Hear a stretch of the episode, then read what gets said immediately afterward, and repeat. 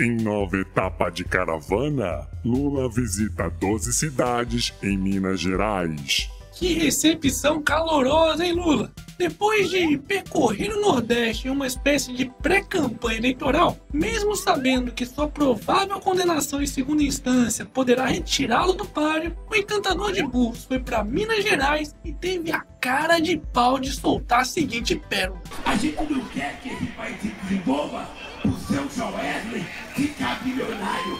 Nós queremos que ele se desenvolva o povo ficar de vida, o povo morar, estudar, ter acesso ao lazer, o pequeno proprietário ter financiamento.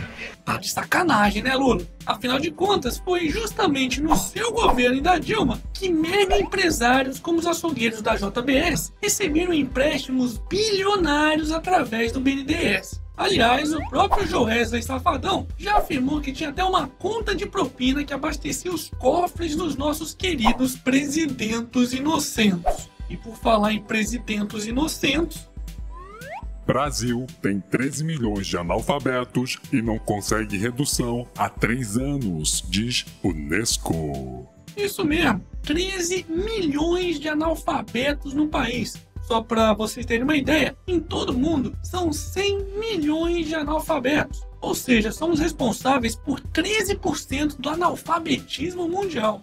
Chupa mundo! É, acho que isso explica como ainda pode ter tanta gente assim que ainda comparece nos comícios de Lula e sua quadrilha. Hashtag haja ignorância.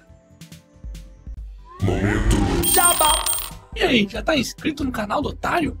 Então se inscreve aí, porque eu continuo recebendo uma enxurrada de mensagens dizendo que o YouTube, misteriosamente, está desinscrevendo o pessoal aqui no canal. Ah, e não se esqueça também de ativar a porra do sininho e clicar em gostei, pois apesar de ter vídeos todos os dias por aqui, tem uma galera também dizendo que não está sendo avisada quando tem vídeo novo.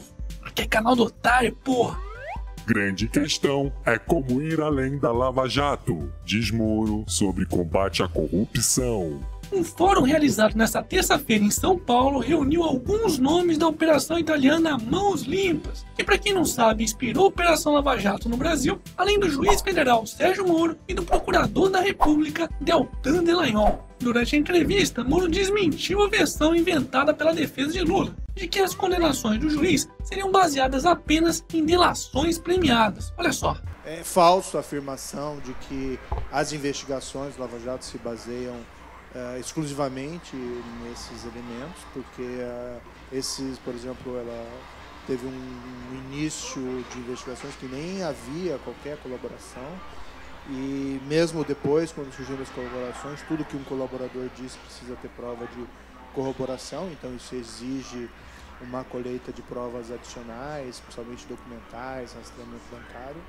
Além disso, o Moro também comentou sobre o risco do fim da Lava Jato. A Operação Lava Jato, a meu ver, assim, é, é, se falar que ela está em risco, um risco, mas uh, há processos que já foram julgados, há pessoas que foram já responsabilizadas, as pessoas que estão cumprindo pena, há pessoas que estão aguardando julgamento de apelação, podem ser absolvidos, podem ser condenados.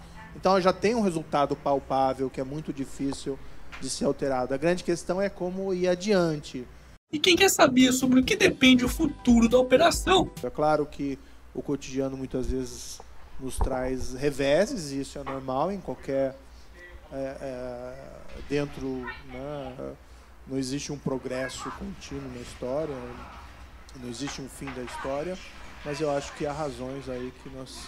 Uh, para que nós mantenhamos a esperança. Claro que é importante que para isso as pessoas se mantenham ativas. Né? Muitas vezes sejam menos consumidoras e mais, mais cidadãs nas suas reivindicações. E foi o procurador Delanhol quem deixou claro como é que se faz essas tais reivindicações. Não se iluda colocando expectativas sobre a justiça que na verdade dependem do trabalho de vocês como cidadãos. Esse foi um erro que eu acredito que aconteceu na Itália, a gente está aqui no seminário, em que uma população toda colocou as expectativas num sistema de justiça acreditando que ele poderia resolver os seus problemas contra a corrupção. Quando, na verdade, se for para existir mudanças, isso vai depender de todos nós como cidadãos.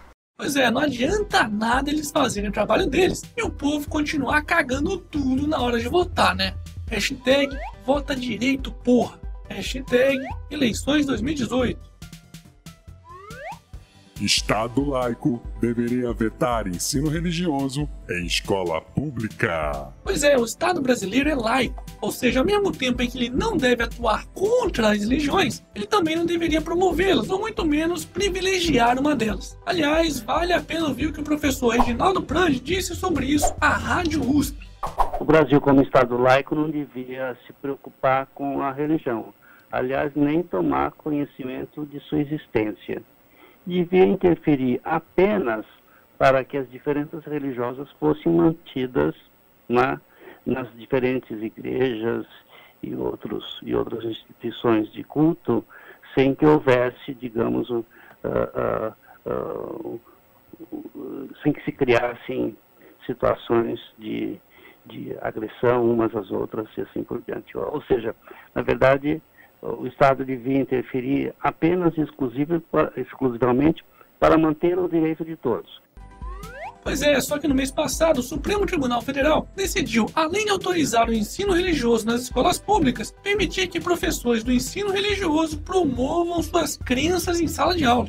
Isso mesmo, escolas públicas utilizando dinheiro público para promover religiões específicas. Tá de sacanagem, né? Quer ensinar religião para seus filhos? Não tem problema nenhum. Basta procurar uma igreja, uma sinagoga, uma mesquita, um terreiro de umbanda, um centro espírita ou o que quer que seja. Ninguém vai ser proibido de fazer isso, e justamente porque o Estado é laico. Mas não queira procurar religião em uma escola pública. Você é burro, seu burro. Você tá falando isso só porque você é ateu, né? Seu ateuzinho de merda. Ateu tem que morrer. Morre, diabo. Calma, filho da puta. Porque em um futuro não muito distante, você vai se lembrar do que eu tô falando aqui e vai dizer: o otário tinha razão. Pois atualmente evangélicos e católicos que seguem linhas mais ou menos parecidas ainda são a maioria nesse país. Só que logo logo isso vai mudar. Para quem não sabe, o islamismo é a religião que mais deve crescer nas próximas décadas. Afinal de contas, eles costumam ter muito mais filhos que os cristãos. E estudos já mostram que até 2070 o islamismo será a maior religião do planeta. E aí, sabe o que vai acontecer? Os brasileiros que hoje defendem o ensino religioso nas escolas públicas vão chorar, pois vão estar ensinando a Sharia para os seus filhos e netos nas escolas brasileiras. E aí, curtiram essa ideia? Ai, seu Pois é, bugou de novo, né, arrombado? Pode anotar aí, ainda vai chegar o dia em que a extrema-direita brasileira vai preferir que seus filhos tivessem aprendido nas escolas públicas que Deus não existe. Porque logo logo eles vão estar gritando por aí, Alá que Momento.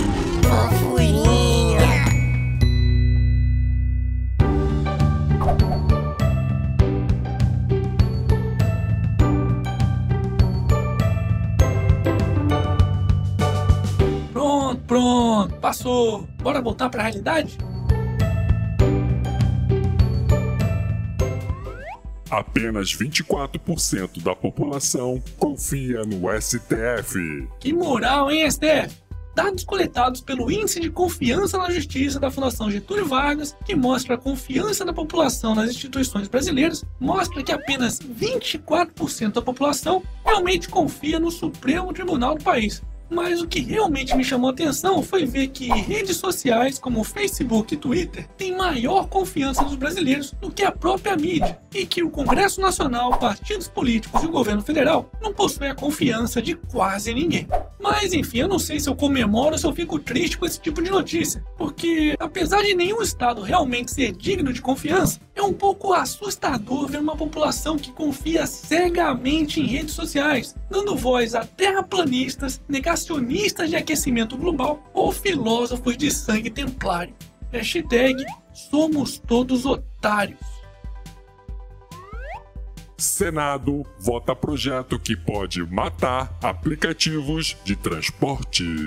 Sempre que aparece alguma coisa que funciona, é barata e melhora a vida das pessoas, vem o Estado para querer foder tudo.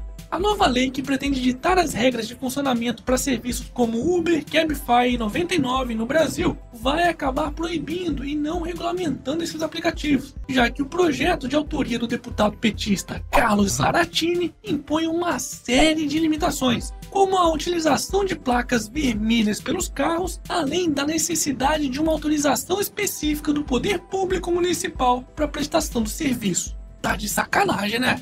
Só para vocês terem uma ideia, as prefeituras poderiam, por exemplo, limitar o número de carros operando nesse sistema, o que simplesmente acabaria com o modelo de negócio delas, já que essas empresas buscam ter o maior número de carros possível nas ruas, tentando assim eliminar por meio da tecnologia as ineficiências do sistema. Mas como esses vagabundos do Senado estão mais preocupados em manter seu curral eleitoral e defender interesses de sindicalistas, mais uma vez quem vai se ferrar nessa história somos nós, os otários dos brasileiros, que teremos menos opções para o transporte, além de serviços piores e mais caros. Aliás, antes que acabe, aproveita logo para usar o cupom do canal do Otário no Uber e assim garantir até 20 reais de desconto na sua primeira corrida. Para isso, basta digitar canal do Otário tudo junto na área de códigos promocionais do seu aplicativo no Uber. Hashtag vai de canal do Otário no Uber. E para finalizarmos essa edição, É penta! Cristiano Ronaldo se iguala a Messi com o prêmio de melhor do mundo. Uh, Mas na viadagem continua imbatível, né, amiga? é mesmo é. Mas olha, não pise na bola. Foda-se. E esse foi mais um Otário News com as principais notícias do dia. E aí, curtiu? Então se inscreve nessa bagaça e regaceira nesse like. Ah, e não se esqueça de conferir os otarinhos e otarinhas na lojinha do canal do Otário. Quero receber mais fotos, hein? Vou deixar o link aqui na descrição do vídeo. E amanhã, quem sabe, tem mais.